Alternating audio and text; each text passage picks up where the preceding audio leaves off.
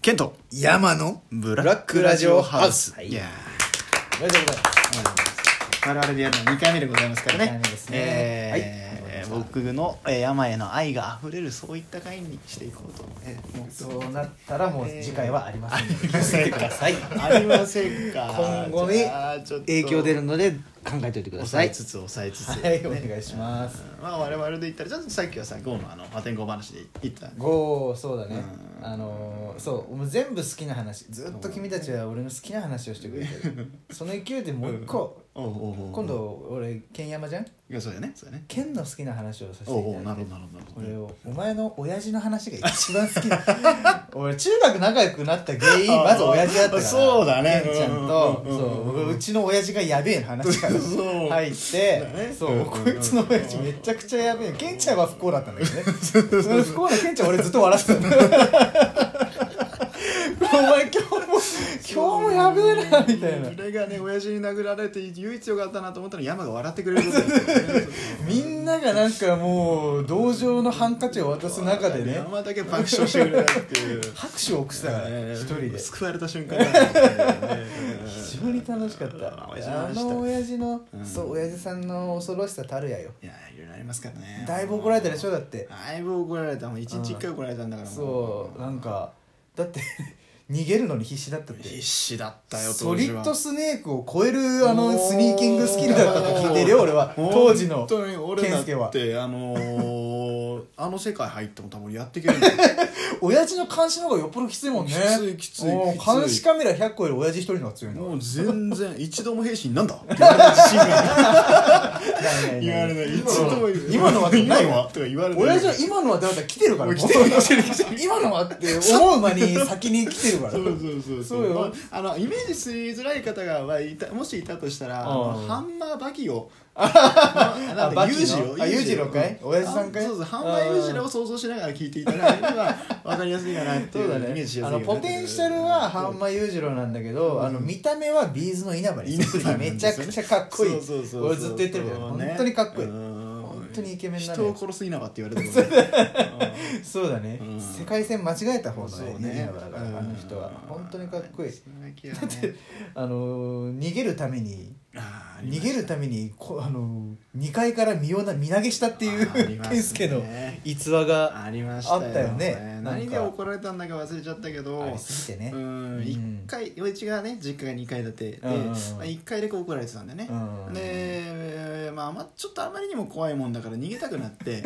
逃げたくなってあのリビングからも逃げたわけですよたら靴を履いて玄関ガチャやる間に殺されると思って あお疲れると思ったそんうだそうコンマ0.3が絡んでタランタランと思ってうんスーパーコンピューターみたいなのをしてるわけだもうもう君は、ね、う世ん界2位の経営者計算できないぐらいのやっぱ計算力で計算してうんダメだと思ってとりあえず階段を駆け上がったわけよ、うんうんうんうんで鍵を閉めようと部屋なるほどので部屋うんガチャン自分の部屋入って鍵をガチャン閉めるわけよ、うんでも鍵だけじゃやっぱ不安は抜けない あの親父だぞあの親父だぞとハンマー裕次郎だぞお前もう蹴り破って入ってくると思って もちろんもちろん、うんパニックになった結果、うんあの小窓から出てあの 隣の畑に飛び降りるでそのまま畑隣の畑だったよね幸ういんよかったよかったそう足がちょっと痛くなるぐらいそうなんだけど、裸足であの足引きずりながら山地に 攻めて夜中に夜中俺は幻聴かと思った幻聴かメリーさんどっちかかと思ったぜあれは夜中にどうなんか何か聞こえるから外出たらあの足引きずったパジャマの健介がこっちを見ていたっていうあのね山地の窓からね、う覗くとんねそうだよ恐ろしいやつだぜうん山って呼んでんだよねうんうんさすがにね夜中遅くて家の中入れなかったから、うん俺があの山地の玄関山が山の部屋でモンハンを2人でやるっていうねうん入れてやれよかったのにね うんななんかしかも届いちゃったのが運の尽きだよねそあうなんだよのね無線がそうそうそうできるかなってできなかったていうそうできなかったら入れてあげてたのにねうんうんなんかじゃあこれでやろうよみたいななんでなんでかわかんないちけょっとどでお前しお前忘れてるかもしれないけどお前眠くなったから寝るわってし っかり連絡途絶えていいくやー思春期だからさ寝ないと だっていや寝ると寝寝て育ててたじゃんあんな時期ってそれやばいないよねしかもそれをあの上の小窓をガチャって開けて「ゲー眠くなったから寝るわ」ガチャンっつってガチャンええそうでしょもうそっからまた俺はあの当時のあの大変お世話になったエコリサイクルよ あーあのうん古本が大量に置いてあるとこそう地ね元の24時間の古本屋さんみたいのがねうんあってそこに行って行ってそう夜明かすという夜明かすって いううんエコリサイクルは自分の部屋よりいたんじゃないいた当時はあもいしかたいしたらたいたいたあそこにある漫画は全て読んだいや本当にお世話になってたと思うお世話になよったねそういやだから今日親父がさそんぐらい恐ろしいっていううん話しか聞いてなかったじゃないうんうんうんそうやね健介本当に毎日のようにうんうちの親父が今日もこうやって話そう今ね日も今日とて親父がこういうの話しかいないから俺も面白い話聞いたんだけどうんあの想像がついてなかったのよまあ会ったことなかったしねそんな親父がいると思ったようちのお父さうんんすごく優しいからそうそうねそうめちゃくちゃ優しいからねすごい優しいけどそんな恐ろしい親父がこの世に存在するわけがないわとけ思っがないとうてん半分フィクションのように聞いてたんだけどあそうやなそうやななんかある日ねあれ中3ぐらいかなあれ覚えて絶対に忘れてないとあの中3ぐらいの時にさ受験期でもうあのすごい厳しい家庭だからねうん健介んちはうんもう受験勉強をしろよってそうすっごい言われててそうそうそう受験もうあの家遊び出るのなんか持ってのほうからみたいな手の方がですよえうん許すわけねえだろっていう時にでも健介は不知反抗期だったかえらそうそうそうそうそうあそのうそうーいや俺は山んちに泊まり行くんだっつっなってたかたくなで、硬くなったうんもうちょっとバチってたんだよねその時にあ知ってたで俺はもう諦めてたの、うんうんもういやもうそう親にそんだけ言われたらうんうん無理だろうみたいあ来なないだ話ろうをとしてうんうんうんてうんでも健介はうん俺は絶対行くからっつってうんつって健介とあれなんだっけ俺健介ん家の前の公園で待ってたんだよねそあの来るのをそ結局どうなるか分かんなかったからっうつそっうてそうそうそうでそううんあの家帰って健介が出てきて、うんうんうんあの あのそうチャリ持ってきて「うんうん行けるわ」って言いっけるてやつね「マジかよ」と思って、うんうんうんチャリーンってチャリこごうとしたら、うん健介の 正面から 親父が歩いてきたんだよね あの一番の難所が。そう親父いなかったんだよそのそうそう許可取ってるい時なかお母さんだけだったからまだ抜け出し抜けると思ったんだよねそうそうそうそうお父さん帰ってきちゃったのよまさか自転車を出して車庫から出た瞬間に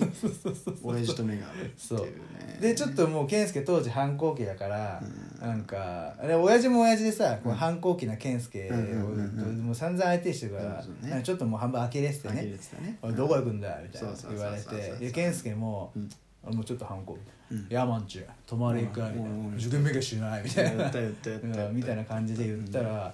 で健あの親父がうんうんうん「ああそうか」っつったの。うんそうそそうねの言ったよねそうそう言ってた俺聞いてたのよそう言ってたみ言ってたみ見えないとこでうん公園のうそうあのあかいあそうかっつって、うんでもおめえ行くなら帰ってくんじゃないあぞそうって言われた言われた言われた言われた帰ってくんなよって言われてそうでも健介ももうもうもう出ちゃもうひっくりけないでしょも行ちきろなんかったもんその時はもう山地行きたかったしもううんいいよ帰んねえよってあそう言ったんだよ健介言がったよ俺言っしたら親父が